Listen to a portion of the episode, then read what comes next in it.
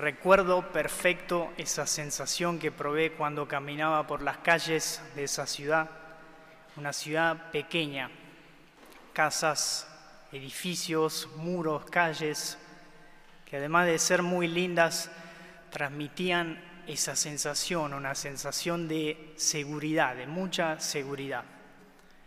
L'Aquila es una de las ciudades más antiguas del centro de Italia, pensada y construida para permanecer para siempre. Así, de hecho, dice el escudo de esa ciudad con el lema enorme en latín que se ve desde el palacio central principal de esa ciudad, L'Aquila Mota manet. Significa L'Aquila, esa ciudad, permanece para siempre. Les aseguro, les aseguro que no estoy haciendo propaganda turística que no tengo ningún trato comercial con nadie que después no le van a ofrecer tour para ir al Áquila. Igual si quieren ir está buena la ciudad. Es una imagen, es una imagen de la palabra de hoy, una imagen de, de uno de los deseos más profundos de nuestro corazón, el deseo que todos tenemos de permanecer para siempre en lo que hacemos. De hecho, pensemos bien, si nada permanece, ¿qué sentido tiene? ¿Qué sentido tiene estudiar? ¿Qué sentido tiene trabajar, formar una familia, construir, hacer proyectos acá en la tierra, cualquier tipo de proyectos? ¿Qué sentido tiene la vida si nada al final permanece? Esta es, esta es la pregunta de la primera lectura de hoy, que capta la primera lectura de hoy. Todo es vanidad todo, todo es un soplo, todo es vanidad, ¿por qué? Porque nada permanece, nada es para siempre, como desearía mi corazón, dice el autor de esta lectura. Y entonces, si nada es para siempre, ¿qué sentido tiene todo? Creo que todos vivimos para permanecer, nos esforzamos, trabajamos, construimos con el deseo de permanecer en lo que hacemos con el deseo que lo que hicimos permanezca y dé fruto. Una vida que permanece, una vida que deja huella, rastro, impacto en mí y en los demás. Este es el deseo, uno de los deseos más profundos de nuestro corazón. Y de esto se trata en el Evangelio de hoy también. Jesús, como siempre, aprovecha la pregunta sobre un caso particular, como hemos escuchado, el problema de la herencia entre estos dos hermanos para resolver la cuestión y el problema en su raíz. El punto no es la riqueza, la herencia, o por lo menos no solo, el punto es, esta es la enseñanza de hoy, descubrir el sentido más profundo de mi obrar aquí en la tierra. Podríamos decir, descubrir el sentido último de mi obrar. Es decir, ¿para qué? Y para quién estoy viviendo. Jesús entonces no condena la riqueza, sino que pone en evidencia la insensatez del que vive solo para tener, para acumular, apegándose a lo que acumula. Y de hecho la voz de Dios que reprocha a rico de la parábola dice en el fondo eso, ¿te preguntaste para qué? ¿Te preguntaste cuál es el sentido de lo que acaba de hacer?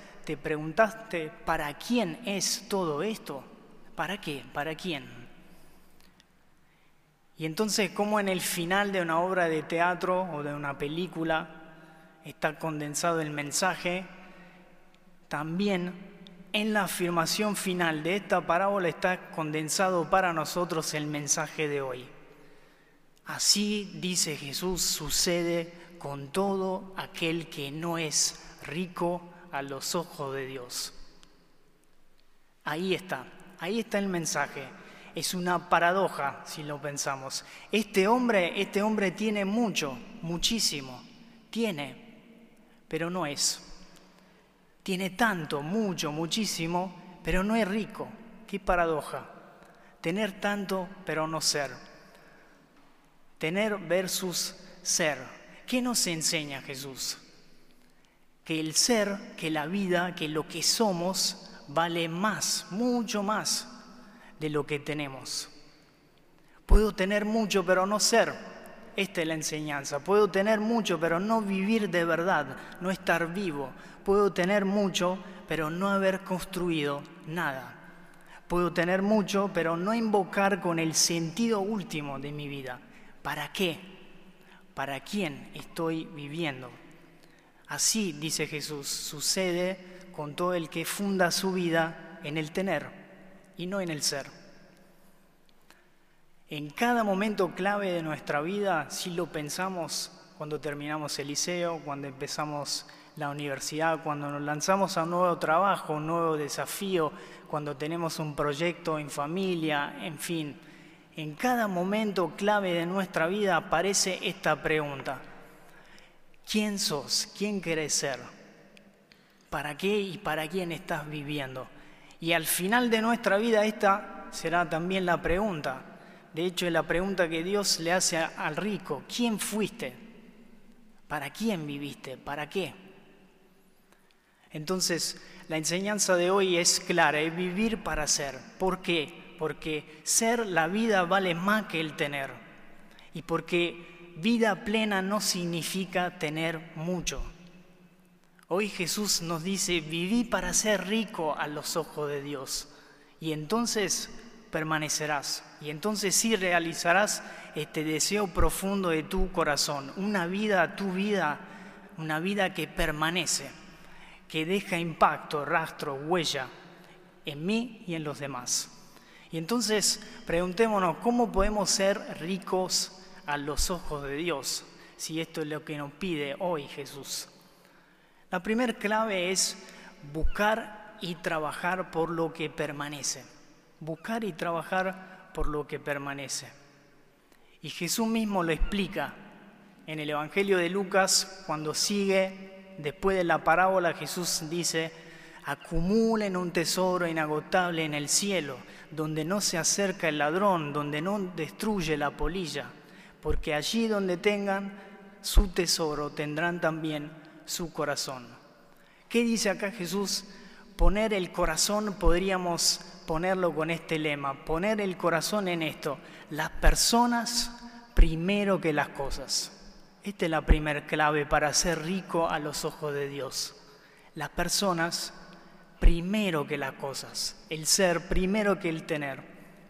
Y sobre todo, ¿quién? Las personas divinas, el Padre, el Hijo, el Espíritu Santo. Buscar la relación con ellos hay algo, hay algo que nos llevaremos con nosotros y es nuestra relación con Dios, nuestra relación con la Santísima Trinidad. ¿Cuántos hemos conocido, amado aquí en esta tierra? A ellos. Son las personas más interesantes. No tienen fin, no tienen fondo. Y siempre podemos descubrir algo nuevo. Todo el resto va a pasar. Esto, tu relación con Dios, tu relación con Jesús, nunca va a pasar.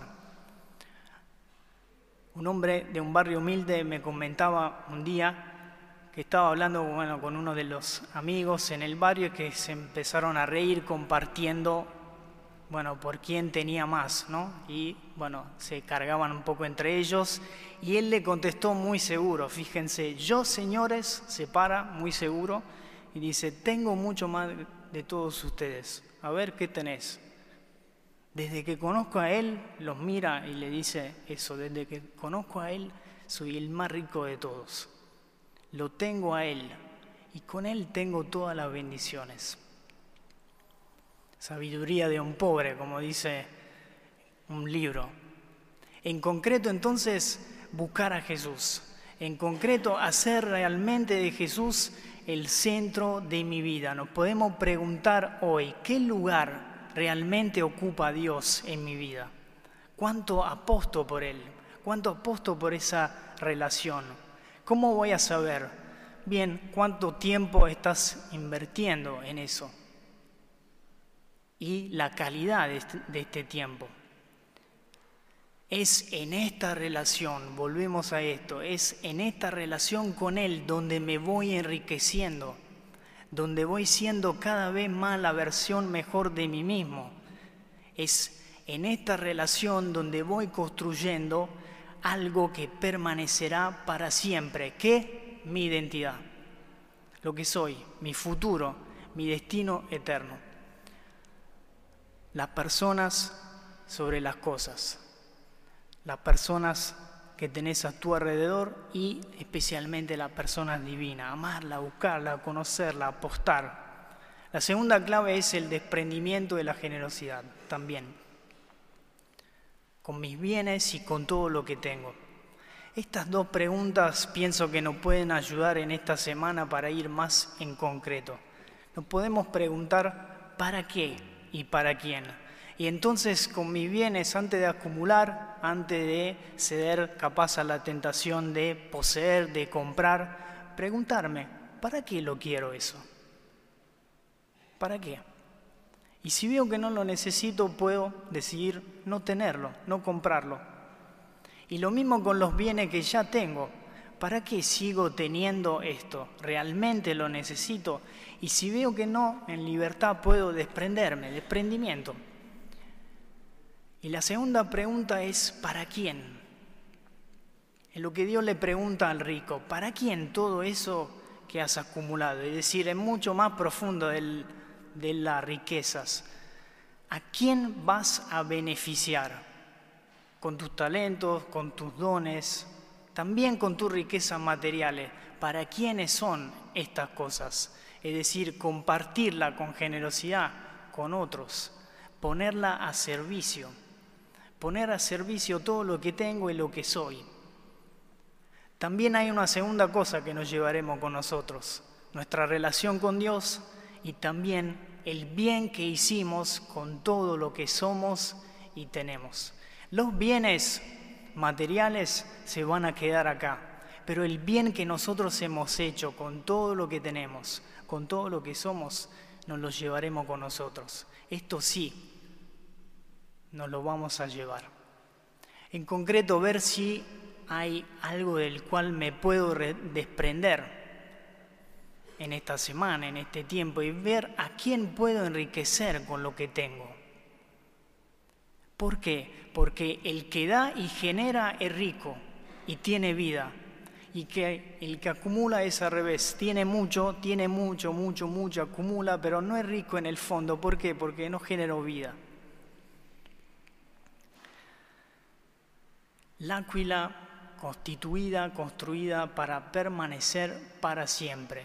Hoy la noticia es que vos sos esa ciudad, vos sos Láquila, constituido, pensado por Dios para permanecer para siempre. La palabra de hoy nos exhorta a vivir para permanecer, vivir para ser y no solo para tener, vivir para ser rico a los ojos de Dios. Entonces nuestra vida realmente permanecerá. ¿Para quién vivo? vivo para Él. ¿Para qué vivo? Para permanecer, para la vida eterna.